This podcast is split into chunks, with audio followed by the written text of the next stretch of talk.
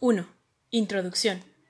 La Constitución Política de los Estados Unidos Mexicanos, en adelante la CPUM o la Constitución, en su artículo primero establece en la última parte del tercer párrafo. En consecuencia, el Estado deberá prevenir, investigar, sancionar y reparar las violaciones de los derechos humanos en los términos que establezca la ley de lo cual se desprende que la Constitución faculta al Congreso de la Unión para legislar en materia de prevención, investigación, sanción y reparación de las violaciones a los derechos humanos. 2. Prevenir. Son las acciones o omisiones a que está obligado el Estado, por vía de sus tres poderes tradicionales, ejecutivo, legislativo y judicial, con miras a no violar una obligación internacional en materia de derechos humanos. Dicha obligación se deriva, a su vez, de la obligación que tiene el Estado de cumplir de buena fe con los tratados internacionales. Pacta sunt servanda. Esta obligación también incluye las normas de origen consuetudinario. En efecto, tanto en el derecho internacional convencional como en el consuetudinario hay obligación de cumplir de buena fe con los tratados internacionales. Esta obligación está contenida en el principio Pacta sunt servanda, previsto en la Convención de Viena sobre el derecho de los tratados del año de 1969, concretamente en los artículos 26, 27 y 31.5, y encuentra su correspondiente en la Convención Americana sobre los Derechos Humanos, en adelante CADH, en sus artículos 1, 2 y 29, y en el principio pro homin, que tiene naturaleza consuetudinaria. Así de este principio también se desprende la obligación que contrae el Estado parte de un tratado internacional de prevenir las violaciones a los derechos humanos. La obligación de prevenir implica omisiones y acciones. En el caso de las omisiones, hay que hacer ver que la obligación de prevenir la encontramos aún antes de la entrada en vigor de un tratado internacional, con la sola firma de los Estados. En efecto, de acuerdo con la Convención de Viena sobre los derechos de los tratados en el artículo 18, se establece, la obligación de no frustrar el objeto y el fin del tratado internacional. Aunque no es muy claro qué consecuencias hay para el Estado que no, que no siendo todavía parte del tratado, frustra al objeto y el fin del tratado. Esta manifestación de la obligación de prevenir. Por lo que toca a la obligación de hacer, de carácter preventivo, se manifiesta en la obligación de legislar, de dictar sentencias de conformidad con el tratado y de preferir la aplicación de las normas derivadas de los tratados frente a las normas de derecho interno. Por ejemplo, esta obligación se encuentra en la CADH en su artículo 2, que establece si en el ejercicio de los derechos y libertades mencionados en el artículo 1 no, no estuviere ya garantizado por disposiciones legislativas o de otro carácter, los Estados partes se comprometen a adoptar, con arreglo a sus procedimientos constitucionales y a las disposiciones de esta Convención, las medidas legislativas o de otro carácter que fueren necesarias para hacer efectivos tales derechos y libertades. Esta obligación de legislar como medida preventiva de la violación de un tratado también está reconocida por la jurisprudencia internacional, como se puede ver. Son muchas las maneras como un Estado puede violar un tratado internacional, y específicamente la Convención. En este último caso, puede hacerlo, por ejemplo, omitiendo dictar las normas que está obligado por el artículo 2. También, por supuesto, dictando disposiciones que no estén en conformidad con lo que de él exigen sus obligaciones dentro de la Convención. Si estas normas se, se han adoptado de acuerdo con el ordenamiento jurídico interno o contra él, es indiferente para estos efectos. Esta obligación de legislar para asegurar el fiel cumplimiento de las obligaciones contraídas por un tratado ha sido calificada por la jurisprudencia como un principio evidente. Así como los poderes legislativo y judicial tienen la obligación de prevenir, también la tiene el Ejecutivo. La Corte Interamericana de Derechos Humanos en adelante Corte IDH o la Corte, en el caso Rosendo Radillas versus el Estados Unidos mexicanos, estableció que al, al, detenerse a una persona, las autoridades tienen la obligación de salvaguardar los derechos del detenido, por ejemplo, no permitir la tortura ni el asesinato, y esto es parte de sus obligaciones de prevenir. Además, la obligación de prevenir puede tener un doble carácter, pues puede implicar al mismo tiempo la obligación de investigar como bien se depende de la jurisprudencia internacional. 144. Para que una investigación pueda ser efectiva, los Estados deben establecer un marco normativo adecuado para desarrollar la investigación, lo cual implica regular como un delito autónomo en sus, en sus legislaciones internas la desaparición forzada de las personas, puesto que la persecución penal es un instrumento adecuado para prevenir futuras violaciones de derechos humanos. Por otra parte, cuando el artículo 2 de la Convención Americana habla de las medidas de otro carácter, la doctrina entiende que son las sostenidas que los jueces dicten pues ellos también, como órganos del Estado, tienen obligación de cumplir con los tratados internacionales. 3. Investigar. Es la obligación que tiene el Estado de proveer a las víctimas que han sufrido de violación de sus derechos humanos de un proceso o procesos de investigación diligente, efectivo, dentro del debido proceso. La obligación de investigar los hechos que dieron motivo a la violación de normas de los derechos humanos se deriva de la CADH y debe, debe de cumplirse siguiendo estrictamente las normas del debido proceso establecidas en el artículo 8 de la Convención Americana. La investigación del Estado debe realizar eh, y cumplir con ciertos estándares que la misma Corte IDH ha venido estableciendo en su jurisprudencia.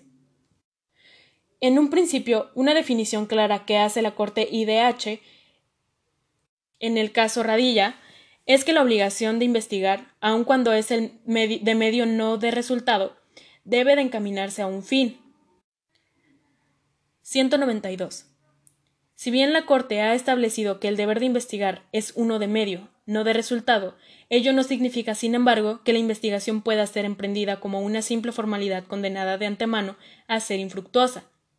Al respecto, el Tribunal ha establecido que cada acto estatal que conforma el proceso investigativo, así como la investigación en su totalidad, debe estar orientada hacia una finalidad específica la determinación de la verdad y la investigación, persecución, captura, enjuiciamiento y, en su caso, la sanación de los responsables de los hechos.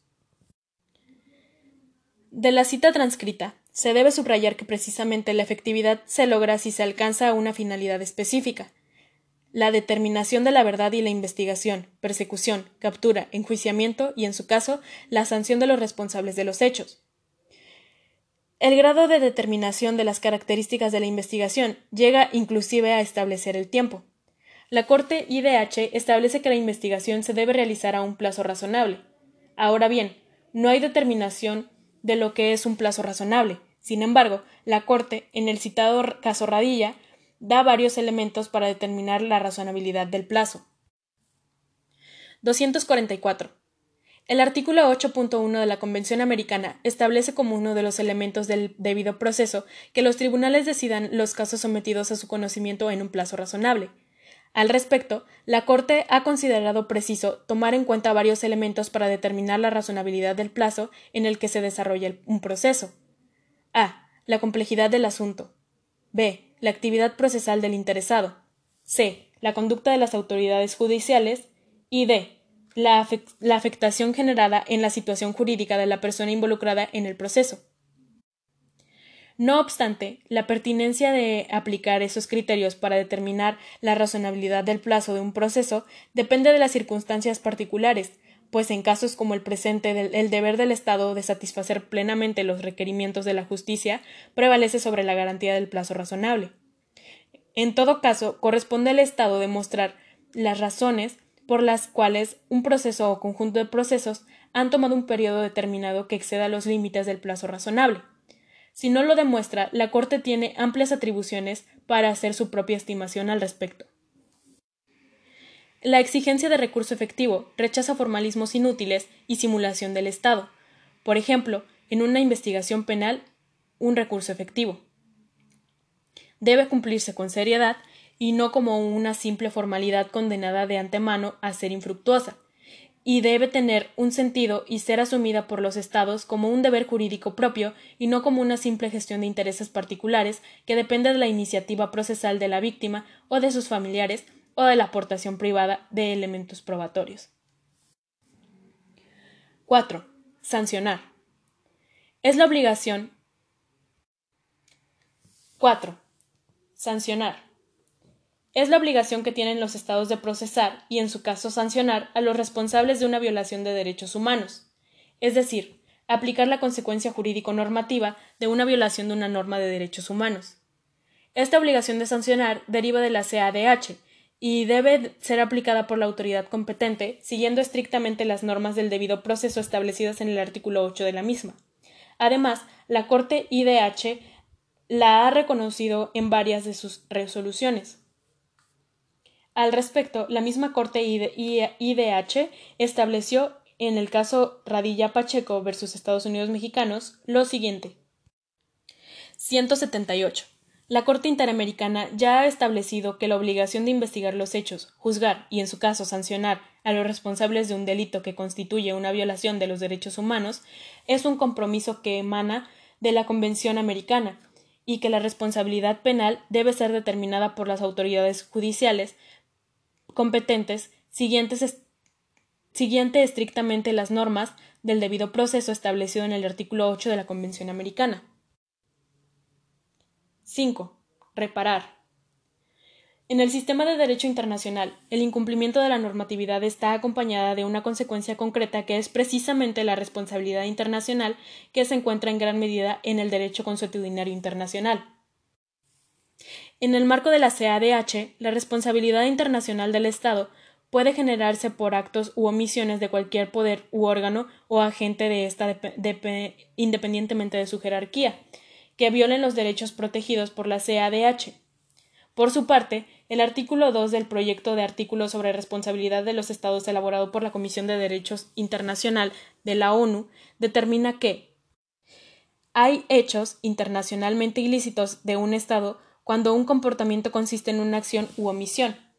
Es atribuible al Estado según el derecho internacional y constituye una violación de una obligación internacional del Estado.